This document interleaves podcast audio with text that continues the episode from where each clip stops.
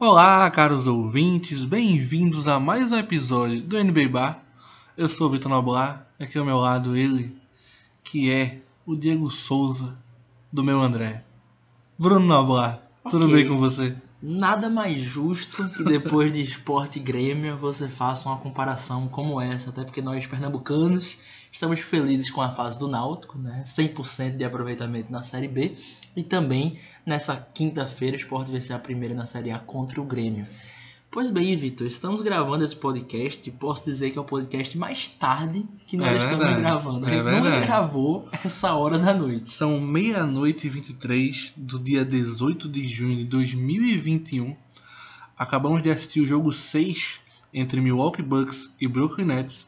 Vitória do Milwaukee Bucks. Segundo hoje, da ESPN, ele disse que o Budenholzer, técnico do Milwaukee Bucks, na sua coletiva pré-jogo, antes do jogo começar, ele colocou a abertura do NBA Bar, eu cantando Me Dê Motivo para Chris Middleton. E aí o Chris Middleton fez 38 pontos nesse jogo. Mas temos muita coisa para falar, Bruno, que finalmente teremos um jogo 7. Pois é, finalmente teve algum jogo certo? nesse- Teve apenas Clippers e Dallas na primeira rodada. Pois é, apenas Clippers e Dallas. né? Ainda poderemos ter em Atlanta e Filadélfia. E- Poderemos ter em Clippers e Utah Jazz. Mas o primeiro jogo 7 oficial dessas semifinais da NBA fica entre Milwaukee Bucks e Brooklyn Nets. Mas, Bruno, temos muita coisa para falar nesse podcast. No último podcast que gravamos, o Phoenix Suns ainda não tinha nem varrido, né? O Denver Nuggets fechou a série em 4 a 0. Temos aí o Clippers e o Jazz, o Clippers vencendo por 3 a 2, o Atlanta Hawks vencendo o Philadelphia por 3 a 2, né? Temos danças de técnicos na NBA, temos contusões, Covid e muito mais, Bruno. Temos vários assuntos para abordar hoje, hein? Hoje, se a gente pegar um jornal escrito, tem várias páginas, né? E o que é que vai dar na capa? Vai ser esse jogo certo entre Brooklyn Nets e Milwaukee, porque tá mais em conta. Mas realmente, como você falou, Vitor, muitos assuntos, infelizmente, lesões, mas uma NBA que, na minha concepção, está muito aberta, né? Não tem aquele favoritaço. O Brooklyn Nets no papel ainda continua sendo esse time, mas com as contusões, a coisa tá um pouco mais nivelada e a gente vai falar muito mais sobre isso. Isso aí. E como sempre, Bruno Noblar estamos muito bem vestidos. Hoje com duas camisas de MVPs. Eu estou com a minha camisa do Milwaukee Bucks, do Giannis Antetokounmpo. E Bruno com a camisa dele do Denver Nuggets, do atual MVP, do Nikola Jokic. Graças à nossa loja, nossa patrocinadora aqui oficial, o Peita NBA, Bruno.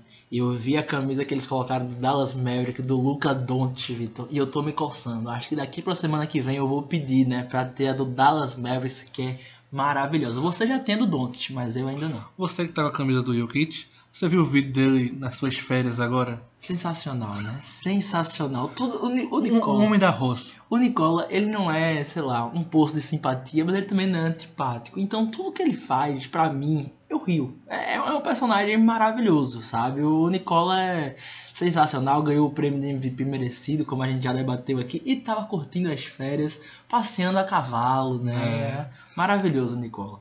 Pois bem, Bruno Naboa. Vamos começar então, Bruno, pelos playoffs. Acho que é o assunto do momento, o assunto que a gente pode mais dialogar sobre o que está acontecendo na NBA. Vamos começar pela série que já terminou. 4 a 0 Phoenix Suns em cima do Denver Nuggets. Eu disse para você no podcast passado que eu, disse, eu acho que o Jokic vai fazer um jogo de 30, 20 e um triple-double absurdo e iria ganhar o jogo. Mas não foi o que aconteceu. O Jokic fez esse jogo, né?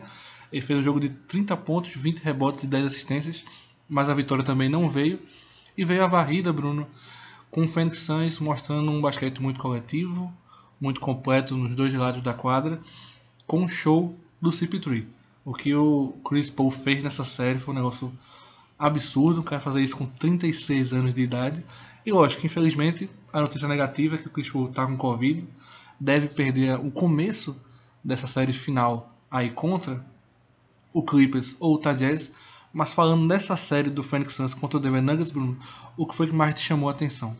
Então, Vitor, eu acho que o fator Chris Paul ele foi diferencial para essa série, porque o Chris Paul não conseguiu ter essa série contra o Lakers, ainda voltando de lesão, ainda com incômodo no, no ombro, mas nessa série é o que me chamou a atenção que eu, que eu não achava que seria desse jeito, não achava que seria 4 a 0 acho que até voltei em 4 a 1 pro, pro Fênix, foi o meu palpite.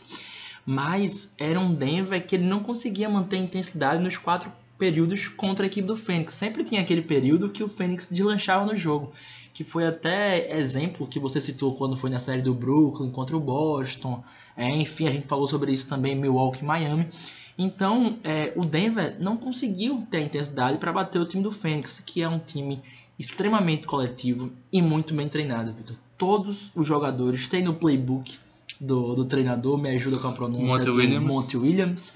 É, tem um playbook muito vasto, né? Então todos os jogadores têm três, quatro jogadas ali que encontram arremessos e a liderança do, do Booker e do Chris Paul, falei isso no outro podcast, eles são dois jogadores que o Booker melhorou muito no seu entendimento de quadra. Não é só aquele cara pontuador, ele faz o time jogar. E aí cresceu o DeAndre Ayton, que fez uma série muito incômoda para o Nikola Jokic. O DeAndre Ayton conseguiu fazer com que o Jokic ficasse preocupado o tempo inteiro na defesa. Então ele não podia se resguardar achando que estava pegando um pivô meia boca e só usar sua energia para atacar. Então nos dois primeiros jogos no Arizona, isso foi crucial. O DeAndre Ayton, se eu estou correto, fez mais de 20 nos dois primeiros jogos.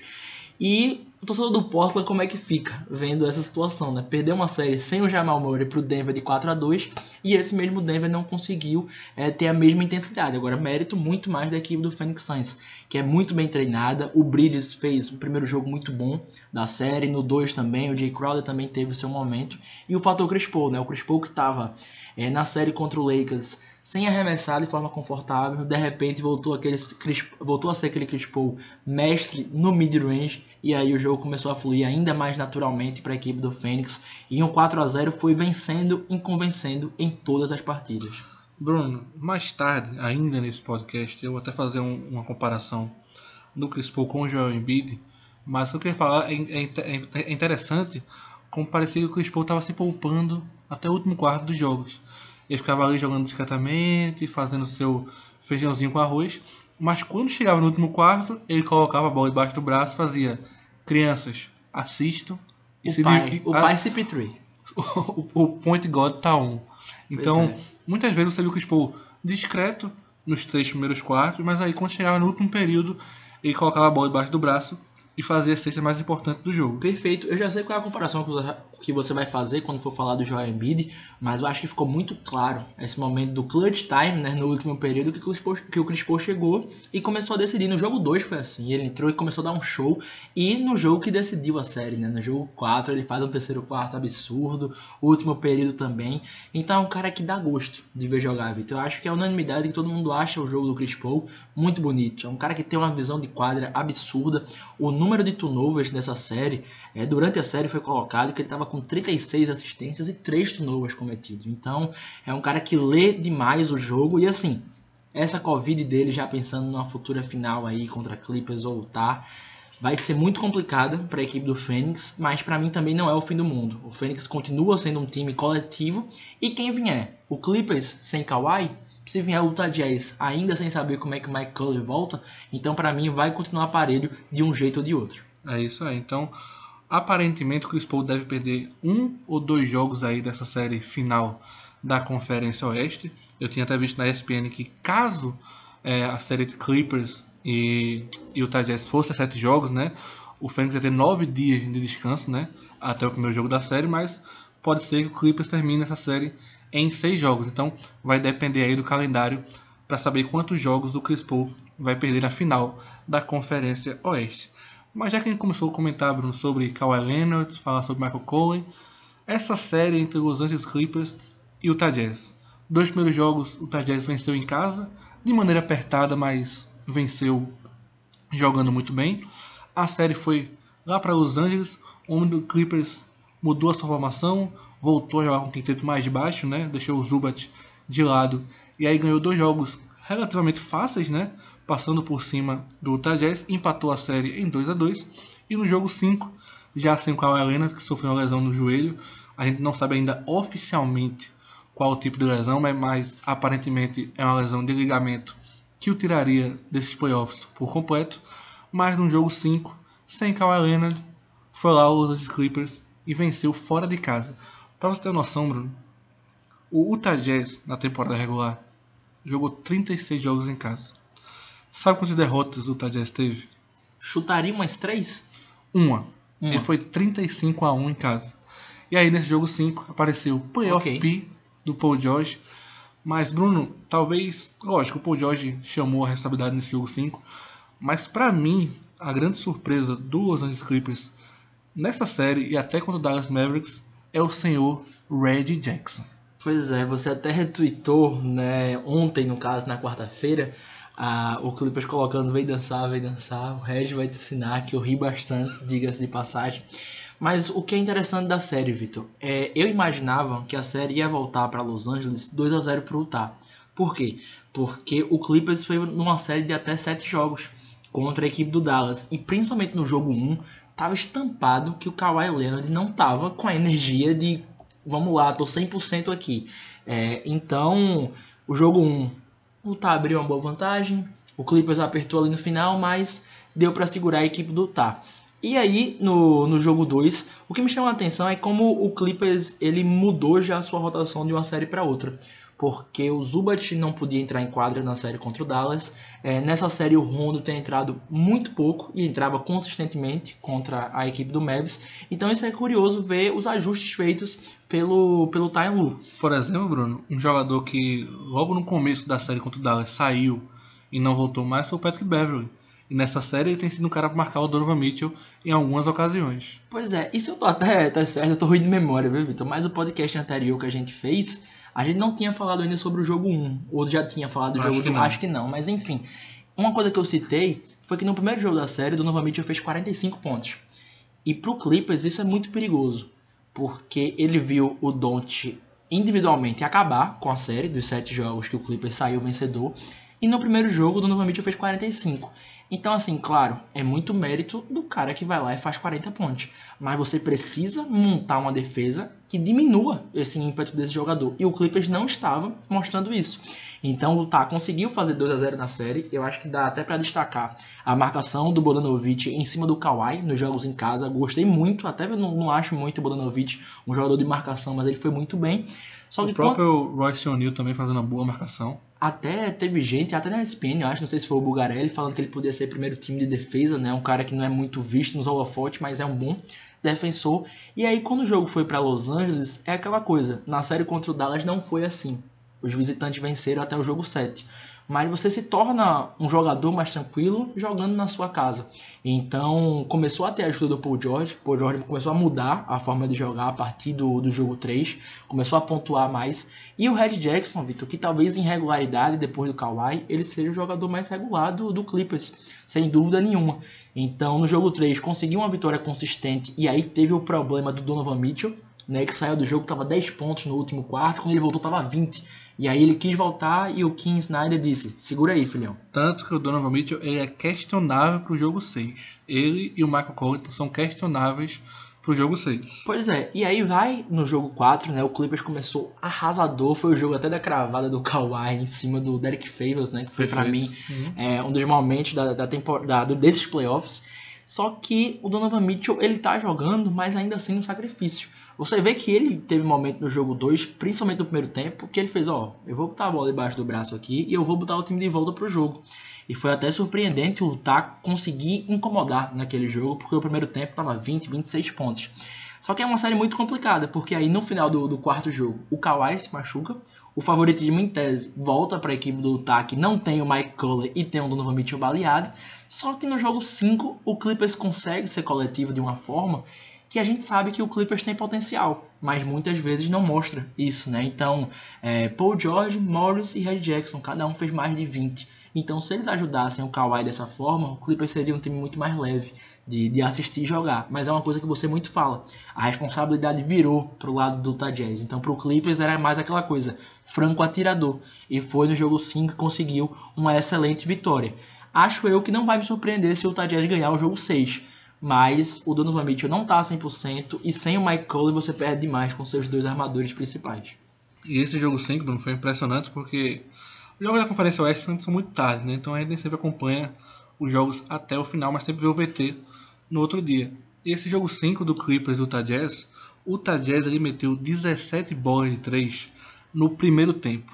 Saiu vencendo No primeiro por tempo, 65 a meteu 60. 67 a 62, 67 a 62, se não me engano. Ele meteu 17 bolas de 3 e só ganhou por 5 pontos no primeiro tempo. Isso já era um sinal que, tipo, se você meteu 17 bolas no primeiro tempo, você tem que estar tá ganhando, no mínimo, por 15 pontos. E no jogo de playoffs ainda. No jogo cima. de playoffs. Então, então quando você, mete, você mete 17 bolas de 3 e você não consegue fazer com que isso se transforme numa larga vantagem, no segundo tempo você não vai meter 17 bolas de 3 de novo. Dificilmente você vai meter 10. Então foi isso que aconteceu. O Tadjez continuou forçando bola de 3. O aproveitamento não foi o mesmo. Não foi o mesmo, logicamente. O Clippers foi lá e venceu o jogo 5. E vai ter o jogo 6 para encerrar a série em casa, Bruno. Nós dois votamos na vitória do Utah Jazz, né? Nessa série. Acho que em jogo 7, se eu não me engano, né? É, eu acho que eu coloquei jogo 7 e você em 6, eu acho. Teve apenas essa diferença. Mas é uma série que para mim tá em aberto, assim como Atlanta e, e Filadélfia tá em aberto, tá com 3 a 2 lá e o Atlanta vai jogar em casa. Mas pro Clippers é uma chance de ouro de, de fechar a série, né? E assim, a gente que vive a era das redes sociais, a gente sabe a quantidade de meme, tiração de onda que tem é bom ver o Paul George dando a volta por cima, né? Porque é um cara que sofre bastante, se que na bolha teve depressão, a gente sabe que é uma doença bem complicada. Então, que bom que ele tá dando a volta por cima e será uma bela história se ele conseguir levar o Clippers aí à final da conferência, principalmente pela ausência do Kawhi Leonard. É, e lembrando que a, a franquia Los Angeles Clippers nunca chegou na final de conferência oeste, né? Então seria realmente histórico e seria muito importante pro Paul George fazer isso aí sem Kawhi Leonard, né?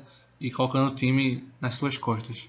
Mas já que você falou sobre Philadelphia 76ers e Atlanta Hawks, Bruno, quando gravamos o último podcast, se eu não me engano, a série estava 1 a 1, né?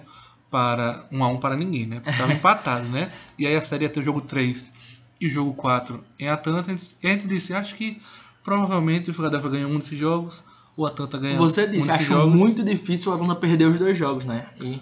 E foi isso que aconteceu, né? Eles dividiram né, a, a, a, os dois jogos em Atlanta, né? O Philadelphia venceu o primeiro jogo, se eu não me engano. Isso. E aí, no jogo 4, ainda em Atlanta, o Philadelphia coloca 18 pontos de diferença, leva a virada e o Atlanta empata a série 2 a 2. Chega no jogo 5, a série volta para a Filadélfia, na casa dos Sixers, com Allen Iverson no ginásio, muita festa. O Philadelphia me coloca 26 pontos de diferença desliguei a TV, fui ouvir uma musiquinha de leve, pá, comer uma pizzazinha, tomar um refri. Ligo a televisão uns 45 minutos depois. O jogo tá 8 pontos pro Philadelphia no último período. Eu disse, Bruno, ok, é cilada. Porque a gente sabe quando um time tá em ascensão no jogo e a linguagem corporal do outro tá desabando. E foi isso que a gente viu no último quarto entre Philadelphia e Atlanta Hawks. O Atlanta ganhou o jogo 4, perdendo por 18 pontos. E ganhou o jogo 5 depois de estar perdendo por 26 pontos, Bruno. Isso, Vitor, quando a gente vê vantagem desmoronando como essa, para mim isso é algo que acontece muito com o Milwaukee Bucks durante a temporada regular. O Milwaukee era um time que entrava muito quente no jogo no primeiro tempo, abria muita vantagem, mas no segundo tempo essa vantagem ia embora. Acho que até aconteceu isso com o Milwaukee Bucks, a gente vai falar também da série contra o Brooklyn, no jogo 5 que para mim foi a grande oportunidade do Milwaukee ganhar a série. Abriu muitos pontos, mas o Brooklyn foi e conseguiu uma virada espetacular. Sobre o Philadelphia, Victor, é engraçado como a série tem sempre aquele momento que você pensa do não tem como tirar mais. Eu estava assistindo o jogo 4, estava 2 a 1 para o Philadelphia, e o Philadelphia jogando muito bem no primeiro tempo contra o Atlanta. Acho que o jogo estava na ESPN, não lembro quem estava fazendo. Mas eu senti a mesma coisa que o comentarista, que dizia assim, ó, o jogo tá controlado pro, pro Philadelphia. Acho que a vantagem terminou em 12, 10 no intervalo, mas não parecia, não dizia com o domínio do Philadelphia no jogo. E de repente, no terceiro quarto daquela partida, o Collins faz um terceiro período com três enterradas naquela, naquela, naquele momento da partida. O ginásio faz uma diferença absurda o fator mando de quadra, o fator torcida, querendo ou não, diminui para 10 pontos, já vira um inferno, né? Caos, vira o caos. Vira o caos. E de repente, Vitor, o Philadelphia foi sentindo, a energia foi caindo. Eu acho que eu já vou dizer a comparação que você fez do Chris Paul com o Embiid, né? Da questão do Chris Paul parecer que se poupa e no último quarto ele volta para quebrar. Com o Embiid tá sendo diferente. Ele joga muito intenso os três períodos e quando chega no último, muitas vezes ele tá cansado. Acho que era isso que você ia dizer, né? Era exatamente isso. Então, é, o jogo apertou e parece que o Philadelphia também sente a pressão. O Trey Young, cara, é, o momento final do jogo, ele tá sabendo decidir muito bem. É, teve dois jogos consecutivos aí que talvez o aproveitamento de arremesso dele não chegou a 50%. Mas no momento do vamos ver, ele está sendo importantíssimo. Então o Atlanta conseguiu vencer aquele jogo 4 de maneira já numa, numa boa virada. E no jogo 5, faço suas as minhas palavras. Faça, né? É, botou 26 pontos, eu tava com algum jogo para cobrir, alguma para assistir e deixei o jogo de lado. De repente tava 11 pontos para o Philadelphia no último período e o Gallinari mete a bola de 3. A gente fez, opa, temos um jogo. E aí o Philadelphia é impressionante, Vitor, a, a mudança do que é psicológico. Porque de repente quando o jogo tá pegando no breu, que o Philadelphia dá a bola pro Embiid, eu já não confio mais em nenhum jogador do Philadelphia para fazer um jump shot. E aí o Tobias Harris no jogo 5 faz 4 pontos, que é ridículo porque o Tobias vem jogando. E o Seth Curry ainda segurou a barra, fez mais de 30. Mas ainda assim o Atlanta teve cabeça no lugar, não desistiu, continuou marcando o Embiid no 1 contra 1, alguns momentos dobre, mas nem todos. E agora tá com 3 a 2 na série aí, que é surpreendente. para mim poderia ter acabado a série no jogo 4. Bruno, nesse jogo 5 que o Atlanta virou, no segundo tempo da partida, apenas Joel Embiid e Seth Curry fizeram cestas pelo lado do, do Philadelphia. digo cestas de quadra, não lance livre. Mas realmente o Tobias Harris foi muito abaixo nesse jogo 5, Bruno. E a grande questão do Philadelphia 76ers, Bruno, é você tem um armador que não sabe arremessar, você, não tem, uma, você tem um armador que não sabe bater lance livre, e aí como é que você pode iniciar uma jogada com o Ben Simmons sabendo que ele vai receber falta logo na origem do lance, né? Tem complicado muito a vida do Philadelphia. Se eu não me engano, Ben Simmons tem 33% de aproveitamento nos lances livres né, nesses playoffs, o que é abaixo de Shaquille O'Neal, abaixo de Ben Wallace, né, que eram jogadores já muito ruins no lance livre, mas essa questão do Ben Simmons está matando o Philadelphia porque você não pode colocar a bola nas mãos do jogador com o melhor QI de basquete. A gente sabe que o Ben Simmons é um grande amador, é um grande defensor, que ele consegue achar passes maravilhosos, mas toda vez que ele está com a bola na mão, ele sofre falta e vai para o lance livre. E no jogo 5 foi 4 de 14. Foi a primeira vez que um, inglês, né, um guard, um armador, né, porque apesar do tamanho dele, ele está listado como um armador, foi a primeira vez na história da NBA que um armador errou 10 lances livres num jogo de playoffs. É muita coisa, Vitor. E você citou para mim, antes da gente fazer o podcast, a questão como o Ben Simmons é um craque de bola, mas que ele não está procurando evoluir seu jogo. E é isso que lhe incomoda, foi isso que você citou pra, pra mim off. E eu concordo plenamente. Porque assim, cara, lance livre, beleza. Tem jogador aí como Dwight, como o que passou a carreira toda sofrendo com isso. Você viu o Antetokounmpo sofrendo com isso o tempo todo.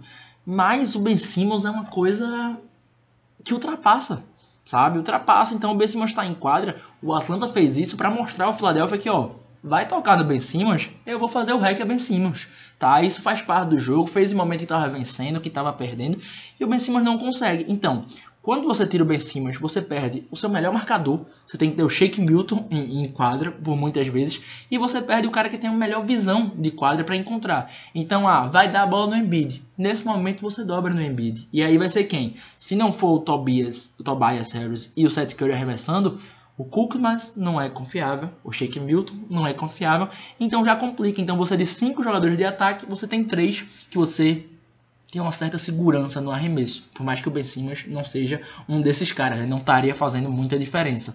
Mas é muito complicado. É muito complicado, como é também para o Milwaukee Bucks, que a gente sempre fala, né? No momento da decisão, a bola vai para o Chris Middleton, porque o Antetokounmpo não tem arremesso. Mas isso para o Philadelphia, é, o Embiid tem cansado muito no, nos finais de jogo. A gente viu que no jogo 4 estava 101 a 100, e ele errou uma bola que depois foi falta, o Atlanta fez os lances livres e acabou o jogo um 103 a 100. E nesse último jogo que ele errou dois lances livres, os únicos dois lances livres que ele errou na partida, já no final porque está exausto.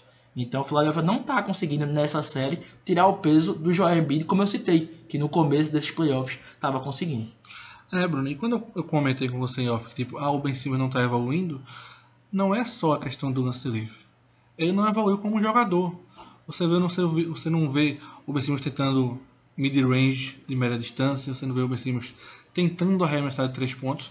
O Ben Simmons que a gente viu no seu ano de novato é o mesmo Ben Simmons que a gente viu no segundo ano de carreira, que é o mesmo Ben Simmons que a gente viu no terceiro ano de carreira, e é o mesmo Ben Simmons que a gente está vendo agora no seu quarto ano. Então, ele realmente não, não, não evolui, a gente não vê ele nem tentando evoluir. Essa é a grande questão. Você não vê ele tentando adicionar coisas novas ao seu jogo. A gente fala muito dos Giannis. Ah, o Giannis não tem é, um arremesso.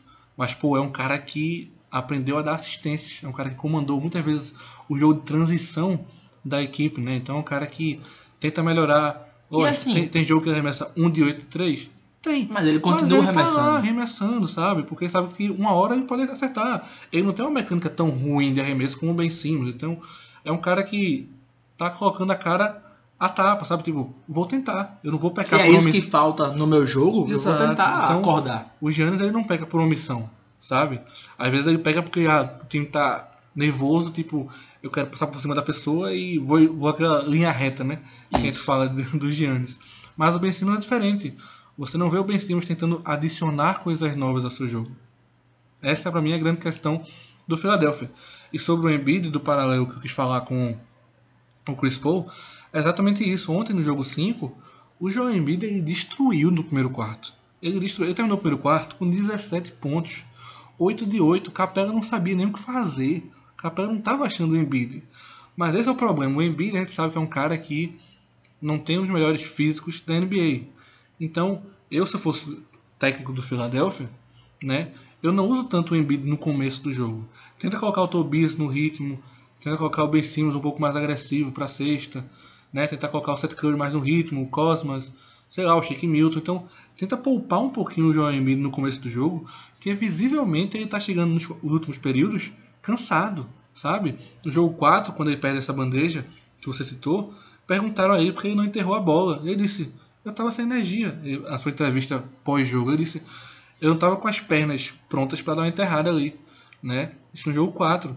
E no jogo 5, o arremesso, os dois lances livres que ele erra, tem muito do físico e tem muito do mental, do cansaço de cara. Eu tava ganhando esse jogo por 26. E a gente chegou aqui faltando 8 segundos. Tá nessa situação. Então realmente a situação tá muito complicada pro Philadelphia. Mas assim como o Philadelphia colocou 18 pontos no jogo 4 e colocou 26 pontos no jogo 5, eu posso dizer que o Philadelphia ainda está muito vivo na série, porque a gente sabe que é um time melhor. Essa é a verdade. Acho que o Atlanta tem muito mérito. Né? No jogo 5, o Sweet Lou fez um quarto-quarto incrível. Botou o time no anotou, jogo. Ele anotou 13 dos seus 15 pontos no último período, né? o Lou Williams. Né? Mas assim, a gente sabe que no conjunto da obra, o Philadelphia é melhor e pode vencer o jogo 6 em Atlanta e vencer o jogo 7 em casa. Mas mentalmente me preocupa muito esse Philadelphia. E assim, Vitor, é, durante a temporada regular, a gente viu o Tobias Harris fazer game winner. Porque ele também participava desse momento final do jogo. Acho que até mais de um nessa temporada. Só que nessa série simplesmente está sendo esquecido. E aí a gente pode até fazer é, uma analogia dele perguntar o seguinte: qual foi o time da NBA nos últimos 10, 15 anos que venceu e era o pivô, o protagonista da equipe? É muito difícil, porque o jogo de garrafão, querendo ou não, hoje o basquete não é feito dos anos 90, que o Shaquille O'Neal empurrava todo mundo, enterrava a bola e ninguém marcava falta. Então hoje existe posicionamento de defesa que você consegue parar. O que, é que eu quero dizer? O Embiid ele pode ser dominante, mas chegar no final do jogo e você dizer assim, tenho certeza que eu vou ganhar com o Embiid fazendo a sexta da vitória, não vai, porque garrafão hoje a pessoa consegue marcar. É muito mais difícil, sei que parece uma coisa óbvia que eu estou falando, mas final do jogo, mid-range do Embiid ou uma bola de 3 do Kevin Durant. Eu confio muito mais na bola de 3 do Kevin Durant. É muito mais natural sair da mão dele do que o Embiid lá dentro, que pode ter uma dobra, pode alguém chegar por trás, dar um toco. Então é muito complicado. Então o Philadelphia precisa de um plano B e não mostrou durante a série toda. O Tobias Harris fez game winner contra o Lakers na temporada regular. Então por que esse cara não pode participar do clutch time? Então tá muito, entre aspas, fácil de entender o que o Philadelphia vai fazer no final do jogo. E o Atlanta conseguiu tirar proveito disso, claro, conseguiu grandes viradas, mas no final do jogo os dois jogos foram parelhos. E por isso que o Atlanta levou melhor no clutch time do que a própria equipe do Sixers. Curiosidade, quem mete uma bola decisiva pro Atlanta? O Gallinari, um coadjuvante. Não precisou ser tudo na mão do Trae Young nesse final de jogo. Exatamente. Foi uma bola que Garnett estava no mismatch com o Seth Curry. Então, exatamente, rodar a bola, Leitura de jogo. leitura de jogo, ver quem está no melhor posicionamento para fazer o arremesso. E aí, nesse momento, quem dá a bola pro Gallinari é o Trae Young. Por quê? Porque o armador pode ficar com a bola na mão com o Atlanta. No Ben Simmons, se a bola chegar na, na mão do Ben Simmons, é falta Reca Simmons. Então, realmente é muito complicado, principalmente no Philadelphia, ter o Ben Simmons dentro de quadra é, nos minutos finais é bem complicado. E sabe o que, é, que, que me impressiona também no, no Philadelphia? Você pode fazer muito simples. Faz um pick and roll. Vamos supor que o Trae Young está marcando Seth Curry na jogada.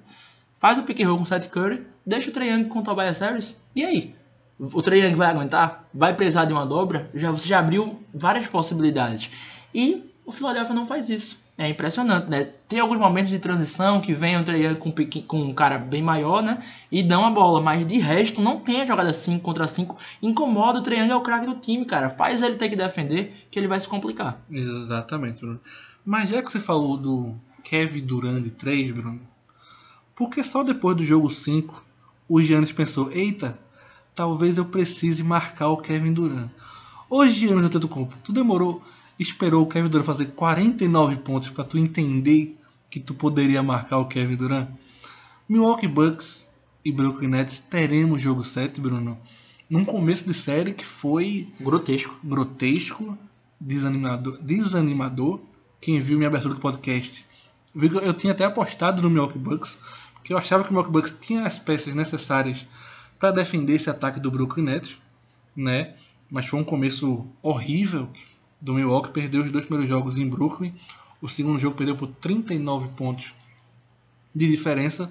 A série viaja para Milwaukee, um jogo 3 bizarro, feio, deu calo na vista. Calo na vista, o placar final foi 86 a 83.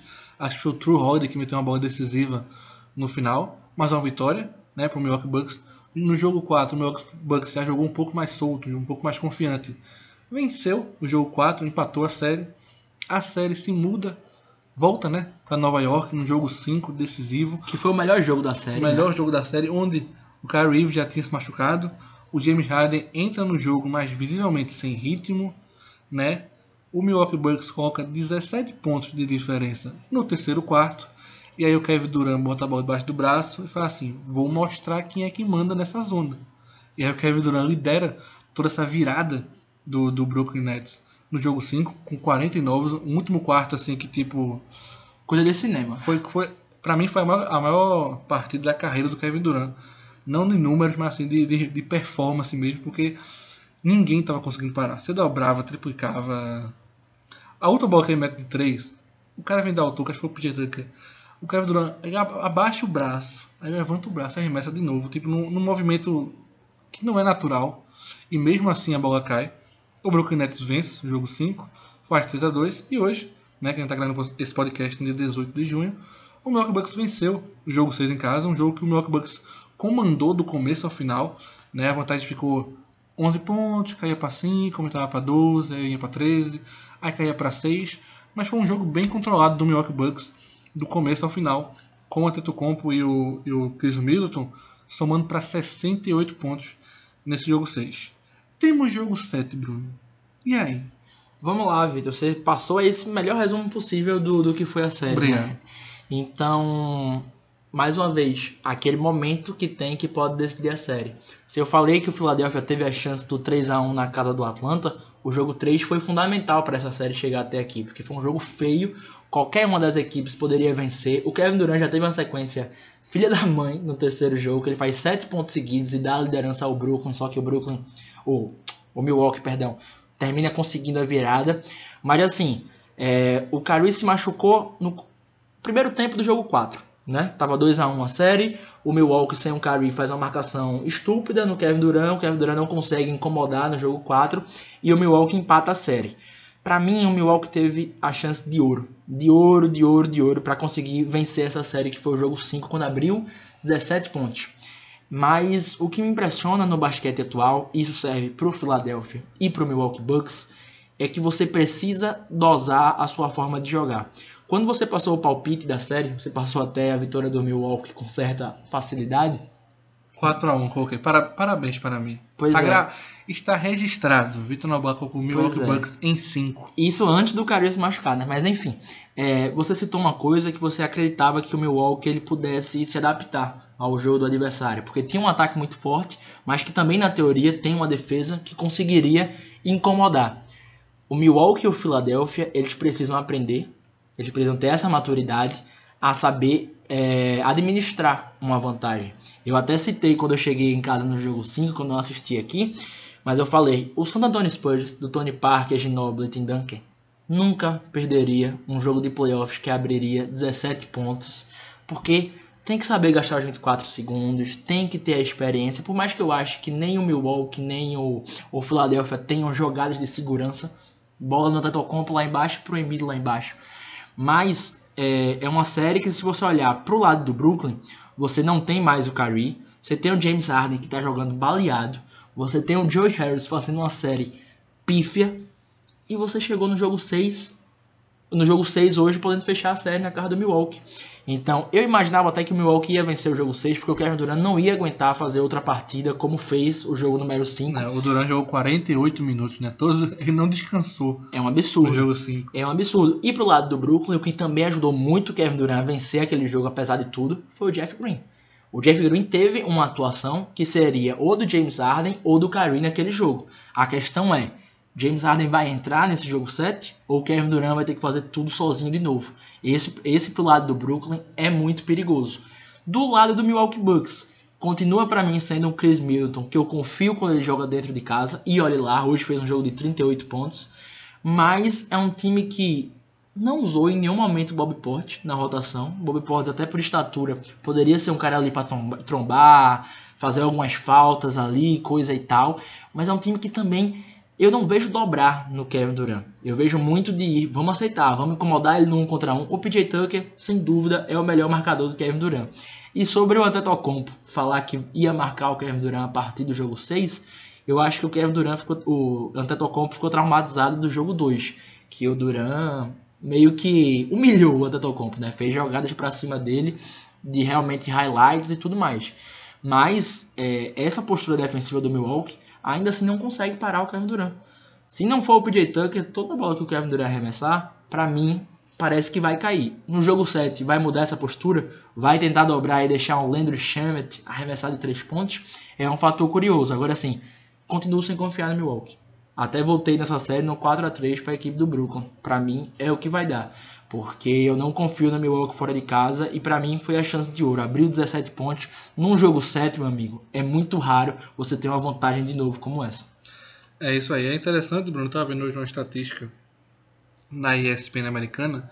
Nos últimos dois anos da NBA, nas últimas duas temporadas, a NBA teve 8 ou 9 viradas de mais de 18 pontos, certo? Ele teve 18, 8 ou 9 viradas de 18 pontos. Três técnicos estão nessa lista das viradas. Esses três técnicos levaram viradas de 18 pontos. Três vezes, se eu não me engano, três ou quatro vezes, foi o Doc Rivers, né, que hoje é o técnico do Philadelphia. Três ou quatro vezes foi o Mark Budenholzer do Milwaukee Bucks. E uma vez, na lista lá da ESPN, tinha o Brad Stevens do Boston Celtics. Então a gente viu, eu até brinquei no Twitter, quem você gostaria de ter como técnico, Doc Rivers ou Michael Budenholzer, né? Esse jogo 7 para o Milwaukee Bucks, ele é um dos jogos mais importantes para o Budenholzer, porque a gente já sabe, até falar sobre isso, tem muito técnico aí que acabou de ser demitido e está de olho numa vaguinha, né? Ricardo. Eu não duvidaria que se o Budenholzer fosse demitido depois de perder essa série, né? Se perder. Apesar de agora que a série chegou a 7, eu acho que talvez ele tenha ganho uma sobrevida. Uma sobrevida, mesmo se for eliminado ou não, né? Mas é, pro Giannis Antetokounmpo é um jogo também que ele precisa mostrar porque foi duas vezes MVP. Ele precisa fazer um grande jogo, né? Então é um jogo assim, historicamente falando, pro Milwaukee Bucks talvez seja um dos jogos mais importantes da franquia nos últimos anos, nos últimos anos. É, pode finalmente chegar à final de conferência, né? Então realmente Vamos ficar de olho nesse jogo 7, que acontece no sábado e acho que vai ser um grande jogo. Ah, eu acho Placarzinho que, baixo, Eu acho sempre. que o jogo 7 é um placar baixo, sem dúvida nenhuma, a marcação prevalece, Vitor. E assim, acho que é um jogo muito difícil de você imaginar alguém abrindo dois dígitos. E também, desde já, para poder dar sorte falar isso, Geralmente no jogo 7 também tem coadjuvantes que É isso- aparecem é isso naquele que momento, né? Tipo, toda, toda vez que eu penso no jogo 7 coadjuvante, eu só vejo a narração do, do cara da ESPN americano falando assim: Caroline, the game of his life. é, Tá, Caroline que meteu 29 pontos no jogo contra o Washington Wizards no TD Garden, Boston e Washington. E o Caroline, que um coadjuvante, meteu 29 pontos Que é outra. jogo 7. Você falou aí como você é torcedor do Celtics e eu também. Você lembrou do Kelly Olynyk. Como não lembrar do Meta World Peace, que era Ron Artest na época, que no jogo 7 Lakers e Boston decidiu. Então, assim, esquece tudo, cara. O Joe Harris, que tá tendo um péssimo aproveitamento, ele pode vir nesse jogo e mudar a série. O Leandro Shemet, acho muito difícil ser utilizado numa rotação normal, mas vai que o Brin Brin Forms entra e começa a meter umas bolas. Então, isso tudo pode acontecer no jogo 7, imprevisível. Teremos Kevin Durant por 48 minutos de novo, não vamos ter? Ah, eu acho que sim. Eu acho que sim. Agora, assim, um fator que pudesse dizer assim, Bruno, quem será o jogador que não tá bem na série e vai fazer um jogo diferenciado? Eu acho que o James Harden. O James Harden voltou aí, fez dois jogos meia boca. Hoje até teve um aproveitamento bom nos arremessos, mas ainda assim não tá 100%, né? Então eu acho que ele pode ser um fator decisivo pro jogo 7. É isso aí, Bruno. Acho que nada é melhor do que um jogo 7 na, nos playoffs, né, Bruno? Ainda mais no final de semana, Vitor. Eu vou estar aqui, uma pipoquinha. E vou dizer a você, ainda teremos outro jogo 7 nesses playoffs, né, nessa semifinal. Não Ah, sei. Eu, eu também não acho que não Atlanta sei- e Clippers é, fecham. eu não sei se será em Philadelphia e Atlanta, não sei se será em Utah e Clippers, mas eu acho que pelo menos um jogo 7 ainda a gente vai conferir. Pois é, Vitor, pois é. E também já preparar para os nossos próximos podcasts aí, porque tem sete times sem treinador também, né, Vitor? É, vamos fazer aqui a lista, né? Hoje tivemos o Dallas demitido, o Rick Carlisle, temos o Stan Van Gundy do New Orleans Pelicans que foi demitido, o Scott Brooks do Washington Wizards, já são três, o Boston, o Orlando, o Portland Trail Blazers e o Indiana Pacers também estão sem técnicos. Então são sete times aí que estão à procura do treinador. Eu não sei ainda se terão mais vagas aí a ser preenchidas. Vai que o Doc Rivers em Filadélfia também não dê muito certo. O Michael Budenholzer aí em Milwaukee, né? Eu acho que só, Mas- só esses dois realmente estão em perigo agora de, de técnicos que estão nos playoffs, né? Eu acho que só o Doc Rivers e o Budenholzer. Eu vou te dizer, eu não lembro de uma pós-temporada aí que vai daqui a pouco terminar com tanto time sem técnico, né? também não lembro, Realmente é, é muita coisa e a gente segue atualizando lá no Twitter do Bar Underline NBA e agradecer, né? Porque o pessoal que geralmente está escutando o podcast também segue lá no Twitter. A gente passou de mil seguidores, estamos começando a fazer um público firmeza, um público regular nas nossas postagens e divulga e deixa sugestão de pauta também, principalmente na pós-temporada, né? Que a gente não vai parar com os nossos podcasts, estamos felizes aí com a repercussão do nosso Twitter e também com a audiência subindo aqui do nosso podcast. Bruno, tanto técnico sendo demitido e o Luke Walton continua trabalhando em Pois é, em sensacional. Sacramento. né? Essa, sensacional. essa é complicada. Bruno Aguar, agradeço para você, sua participação aqui, como sempre. Já são 1 e 5 da manhã, 1 e 6 da manhã, horário de Brasília. Muito obrigado a todo mundo que nos acompanhou até o momento. Fique com Deus, um grande abraço e até a próxima.